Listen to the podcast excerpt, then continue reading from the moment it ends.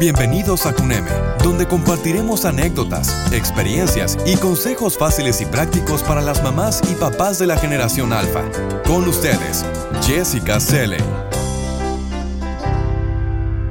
Hola, gente bonita, bienvenidos a Brinquitos al Mundo. Este es el podcast de Cuneme. Yo soy Jessica Selle Luque, la voz que te acompaña, y si me permites en este episodio lo dedicaremos a hablar de la Navidad. Pero antes de comenzar, quiero recordarte que en Cuneme estamos en nuestra gran venta navideña. Así que los invitamos a que nos visiten en www.cuneme.com y ahí pueden conocer nuestra gama de muebles infantiles. Está maravillosa. Tenemos camas, literas, cunas, hay armarios padrísimos, escritorios y mucho más. Así como los descuentos que estamos ofreciendo solo para ustedes. No se pierdan estas ofertas, estarán más que increíbles. Ahora sí, comenzamos. Y vamos a platicar del origen de la Navidad y como dicen por ahí, pues nos vamos al principio. Y entonces nos vamos al Imperio Romano. Ellos celebraban la Saturnalia el 25 de diciembre. Esto consistía en un festival que representaba el solsticio de invierno y en el que honraban al dios Saturno, por eso Saturnalia. Dichas celebraciones estaban llenas, la verdad, de vicios y excesos. Y los cristianos que existían en aquella época, pues evidentemente no estaban de acuerdo con estas fiestas. Entonces, posteriormente, cuando la religión cristiana se impuso en todo el imperio romano, el rey Justiniano declaró la Navidad como una fiesta cívica. Pero en la Edad Media las fiestas navideñas se convirtieron literalmente en días para beber. También en el primero de enero los romanos celebraban el Año Nuevo, decorando sus casas con luces y dando regalos a los pobres y a los niños. Para entonces ya habían adquirido otras costumbres germánicas y celtas, como el tronco navideño, los abetos y la comida. Estas costumbres también propias del Festival de Navidad. Ahora, Navidad, ¿qué es lo que significa? Bueno, pues la palabra Navidad tiene el mismo origen en todas las lenguas romances. Etimológicamente, Navidad procede del latín tardío nativitas y su significado es, bueno, pues nacimiento. Es un término que se utiliza para conmemorar el día del nacimiento de Jesucristo, así como para designar el periodo que abarca desde Nochebuena hasta el Día de los Reyes Magos. Por otro lado, la palabra nativitas deriva del verbo nascor, cuyo origen es indoeuropeo y significa nacer. En francés, la Navidad es Noël, vocablo que aparece en el siglo VII como Noelen. Por otro lado, para las lenguas germánicas tiene un origen distinto, ya que este periodo se le denomina Weihnachten, donde Wein deriva del vocablo vieja, cuyo significado es sagrado, y Nachen, que significa noche. Si ya unimos estos dos vocablos, se traduce como la noche sagrada. Para las lenguas anglosajonas, Christmas sería el vocablo utilizado para designar la Navidad, este procede de la antigua expresión de inglés antiguo, Christ Mass, o lo que es lo mismo la Misa de Cristo. Con el paso del tiempo, esta expresión se fue modificando hasta evolucionar a Christ Mass y finalmente ya en una contracción, Christmas.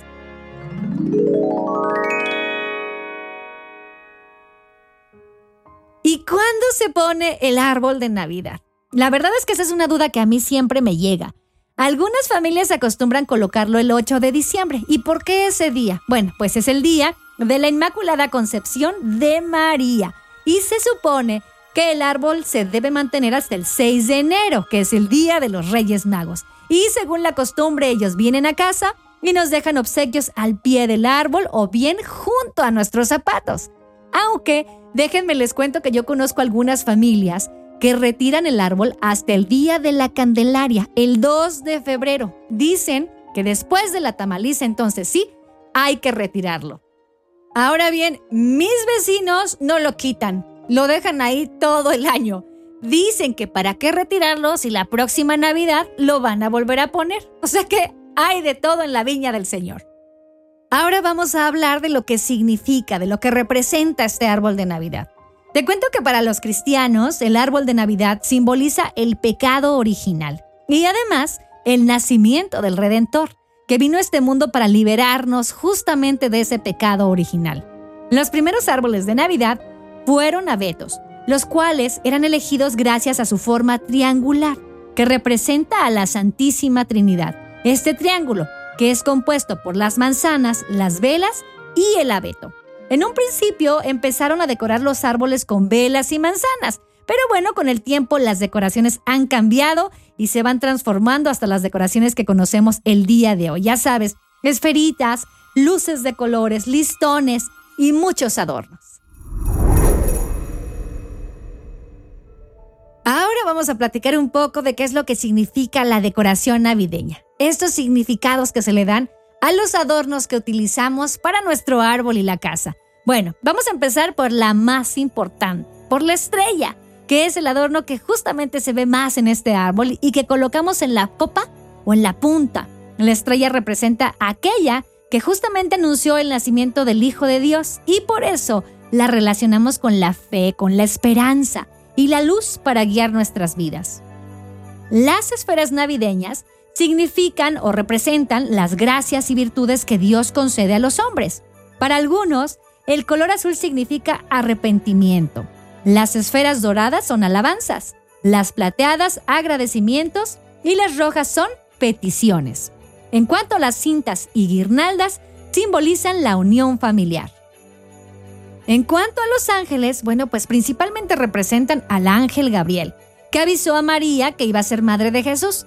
Posteriormente, un ángel de Dios le advirtió a José que tomara a Jesús y a María y que huyeran a Egipto, porque el rey Herodes quería matar a su hijo Jesús. Por esa razón, a los ángeles se les considera protectores y son mensajeros entre las personas y el cielo. Las luces que utilizamos para nuestro arbolito o para iluminar toda la casa, bueno, son justamente esto, la luz de nuestro camino hacia la fe y la esperanza. Los pesebres o nacimientos navideños son una especie de maqueta miniatura, aunque a veces ciertamente hay algunos nacimientos de proporciones reales y quieren hacer reflejar lo que era el pueblo de Belén y sus alrededores. Con ellas se representa el nacimiento de Jesús. Las figuras principales para esto son, bueno, pues el establo donde nació Jesús, la Sagrada Familia, los animales, los pastores y, por supuesto, los tres reyes de Oriente. Ahora vamos a hablar de el muérdago, esta planta que también se relaciona muchísimo en estas etapas navideñas y porque algunos la piensan como eh, prosperidad o protección. Pero bueno, ahí viene. Su nombre científico es Viscum album y es una planta sin raíces, semiparásita, o sea que nace en el tronco o ramas de los árboles. Preferiblemente se encuentra en robles, encinos y álamos. Es originaria de varias áreas de Europa, América y las zonas meridional y occidental de Asia, por lo que es muy extendida de forma natural. Sus hojas son de un vivo color verde claro, sus característicos y llamativos frutos redondos son verdes en sus primeras etapas de desarrollo, pero ya después se tornan blancos o amarillos. Existen diferentes tipos de muérdagos. Hay el muérdago con frutos rojos, que es el que procede de Norteamérica y realmente este es el clásico. También hay muérdago con frutos amarillos en el muérdago europeo y su fruto es de color blanquecino con una flor blanca. En la cultura celta, esta planta era venerada ya que era resistente al invierno y no se marchitaba. Y esta resistencia les hacía pensar que podía ayudar a las personas a ser más fértiles. Durante los solsticios de invierno y verano, los druidas decoraban las casas con muérdago. Para ellos, el muérdago tenía propiedades mágicas como propiedades de protección. Más tarde, estas creencias mágicas del muérdago evolucionaron y llegaron a la Edad Media, en aquella época servían para proteger las casas de las brujas y otros seres malignos que creían que podían afectar a sus familias y al ganado, dejándolos en la ruina y en la miseria total.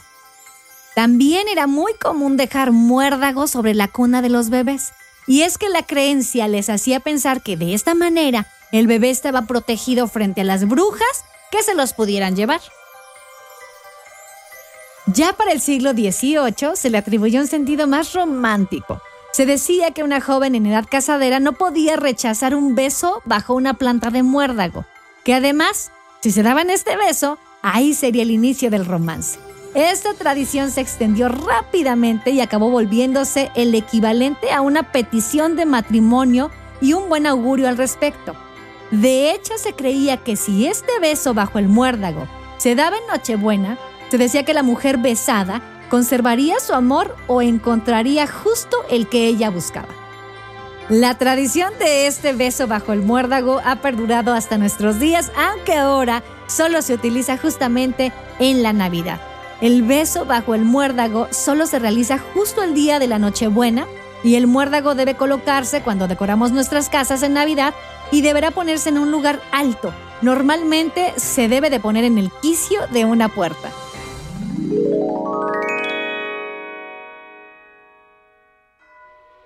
Vamos a platicar del origen de Santa Claus o de San Nicolás. Bueno, Papá Noel, Santa Claus o San Nicolás son algunos de los nombres con los cuales se conoce universalmente el personaje legendario que según la cultura occidental trae regalos a los niños para la Navidad, o sea, lo que es la noche del 24 al 25 de diciembre. Se trata de un personaje basado en la figura del obispo cristiano de origen griego llamado Nicolás, que vivió en el siglo IV en Anatolia, en los valles de Licia, en la actual Turquía. Era una de las personas más veneradas por los cristianos de la Edad Media, del que aún hoy se conservan sus reliquias en la Basílica de San Nicolás de Bari, en Italia. Su mítica fama de repartidor de obsequios se basa en otra historia, que cuenta que un empobrecido hombre, padre de tres hijas, no podía casarlas porque no tenía la dote necesaria y entonces, al carecer de esto, las muchachas parecían estar condenadas a ser solteronas. Enterado de esto, Nicolás le entregó, al obtener la edad de casarse, una bolsa llena de monedas de oro a cada una de ellas. Se cuenta que todo esto fue hecho en secreto por el sacerdote. Para ello entraba por una ventana y ponía esta bolsa de oro dentro de los calcetines de las niñas que colgaban sobre la chimenea, ahí usualmente los ponían para secarlos. Esta costumbre de entregarle a los niños regalos tiene múltiples precedentes y variantes regionales. En la antigüedad, en Roma, se celebraban fiestas a mediados de diciembre en honor a Saturno, que es Cronos para los griegos. Y al final de estas fiestas, los niños recibían obsequios de todos los mayores.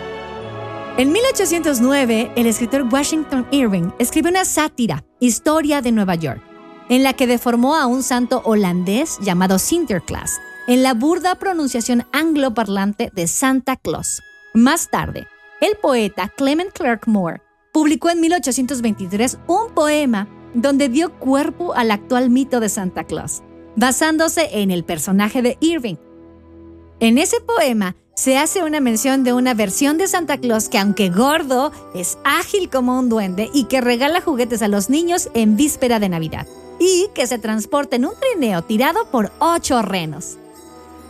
Posteriormente, hacia 1863, adquirió la actual fisonomía de gordo barbudo bonachón con la que más se le conoce.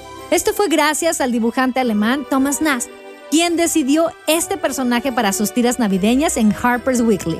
Allí adquiría su vestimenta y se cree que su creador se basó en las vestimentas de los obispos de viejas épocas para crear a San Nicolás, que en ese momento ya nada tenía que ver con San Nicolás de Mira. Como la leyenda se originó en el hemisferio norte a principios del siglo XX, se esparció la idea de que Santa Claus vivía en el Polo Norte. Por lo anterior, ahora el mito cuenta que Santa vive en las proximidades del Polo Norte junto a su señora, la señora Claus, y que con ayuda de los duendes fabrican los juguetes que los niños piden con sus cartas. Para saber si los niños merecen los juguetes que están pidiendo, Santa Claus los observa todo el año y es capaz de ver a todos los niños del mundo. En consecuencia, si se da cuenta que un niño no se ha portado bien, solo recibirá un trozo de carbón. Papá Noel guarda los regalos en un saco que es mágico y comienza a repartirlos a las 0 horas del 25 de diciembre, en un trineo que es mágico, que es volador, y es tirado por renos, que son dirigidos por Rudolph, que es Rodolfo, un reno que ilumina el camino con su nariz roja, por Donner, que es trueno, Blitzen, que es relámpago o rayo, Vixen, que es bromista, juguetón o travieso, Cupid, que es cupido, Comet, que es cometa, es veloz, Dasher, que es alegre, brioso o bondín. Dancer, que es el bailarín, y Prancer, que es acróbata, saltarín o pompón. Además, Santa puede entrar a las casas de los niños por la chimenea. o también por alguna ventana, puerta o lugar que encuentre abierto esa noche. Merry Christmas,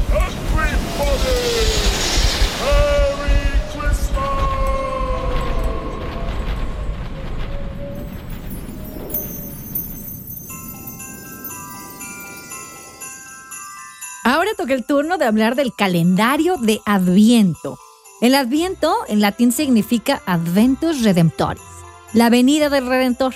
Es el primer periodo del año litúrgico cristiano y consiste en un tiempo de preparación espiritual para lo que va a ser la celebración del nacimiento de Cristo. Su duración suele ser de 22 a 28 días, dado que le integran necesariamente los cuatro domingos más próximos a la festividad de Navidad. El primer domingo de Adviento marca el inicio de la temporada navideña y oscila más o menos entre el 27 de noviembre y el 3 de diciembre. El segundo domingo de Adviento oscila entre el 4 y el 10 de diciembre. El tercer domingo de Adviento, también conocido como Godat, oscila entre el 11 y el 17 de diciembre. Y el cuarto domingo de Adviento oscila entre el 17 de diciembre, siendo esta la semana más larga y el 24 de diciembre siendo la más corta. Pero en caso de la Iglesia Ortodoxa, el Adviento se extiende por 40 días, desde el 28 de noviembre hasta el 6 de enero. Los fieles cristianos consideran el Adviento como un tiempo de oración y de reflexión, caracterizado por la espera vigilante, es decir, este es un tiempo de esperanza y de vigilia, de arrepentimiento, de perdón y de mucha alegría. Con particulares litúrgicas propias, prácticamente todas las iglesias cristianas históricas celebran este tiempo. Durante el Adviento se colocan en las iglesias y también en algunos hogares algunas coronas de ramas de pino, llamada la corona de Adviento, que tiene cuatro velas, una por cada domingo de Adviento. Hay una pequeña tradición de Adviento. A cada una de esas cuatro velas se le asigna una virtud que hay que mejorar en esa semana. Por ejemplo, la primera es el amor. La segunda es la paz. La tercera la tolerancia y la cuarta la fe. Los domingos de Adviento, la familia o la comunidad se reúne en torno justamente a esta corona. Luego se puede leer la Biblia y se hace alguna meditación. Esta corona se lleva al templo para ser bendecida por un sacerdote. Por todo lo anterior, el calendario de Adviento es entonces un símbolo de la temporada de Adviento. Es un calendario de cuenta atrás, es como la cuenta regresiva, desde el primero de diciembre hasta el día 24, así para llegar a la Navidad. Este calendario puede ser una actividad muy divertida para los niños que están ansiosos sabiendo cuánto más falta para que llegue Santa Claus y la Navidad, pues justamente es eso. Ellos sepan cuántos días faltan. Existen diseños varios de calendarios que van este de, las casitas de madera que tiene ventanitas que se abren. Hay algunos de papel, hay algunos de tela, sin importar este material con el que se elabore, lo importante es interesar a los niños en la Navidad. Y además, cada día de estos se va marcando un mensaje y ya depende de cada familia qué es lo que se quiere mejorar en ese día. Ay, es que no cabe duda que estas épocas decembrinas son una de las más esperadas por muchas familias en varias partes del mundo, porque ahora como vemos, todo lo que tiene su simbología y lo que envuelve alrededor es la verdad una época que sí vale la pena esperar de la mejor manera. Además, cabe mencionar, gente bonita, que en el próximo podcast continuaremos hablando de la cena de Navidad, qué delicia, y de todos sus detalles. Pero antes de irme, quiero recordarte que aún quedan varios días de nuestra gran venta navideña. Y en Cuneme te estamos ofreciendo hasta un 30% de descuento en varios de nuestros muebles. Para que conozcas nuestros productos, por favor visita nuestro sitio web. Es www.cuneme.com. Cuneme con K. Ahí encontrarás camas, literas, cunas, armarios, escritorios que seguramente te serán muy útiles para esta época de escuela en casa libreros, jugueteros y mucho más. Cuneme es una empresa mexicana donde tenemos todo lo que buscas para la habitación de tus hijos. Ya sabes, cunas, camas cómodas, escritorios. Además, contamos con el servicio de diseño de la habitación para que veas tu idea hecha realidad. y los niños se diviertan en un espacio especial. Son muebles de diseño a precios increíbles. Recuerda, tienes hasta el 24 de diciembre para aprovechar los descuentos de nuestros muebles. También te invitamos a que nos visites en nuestras redes sociales, en Facebook y en Instagram. Allí nos encuentras como CUNEME. Será un gran placer entablar comunicación con ustedes y atenderles de manera personalizada. Llámanos al 55 55 72 89 10 o bien si prefieres mándanos un mensaje por WhatsApp al 55 18 80 43 60. Estaremos realmente esperando tu llamada. El guion de este podcast está a cargo de Wendy Alacio y en la información Maru Villafuerte. Yo soy Jessica Cele y y si te gustó nuestra emisión, por favor suscríbete. Escúchanos en el próximo episodio. Yo me despido y cuídense cada día más. El podcast de CUNEME es una coproducción con defrag.mx.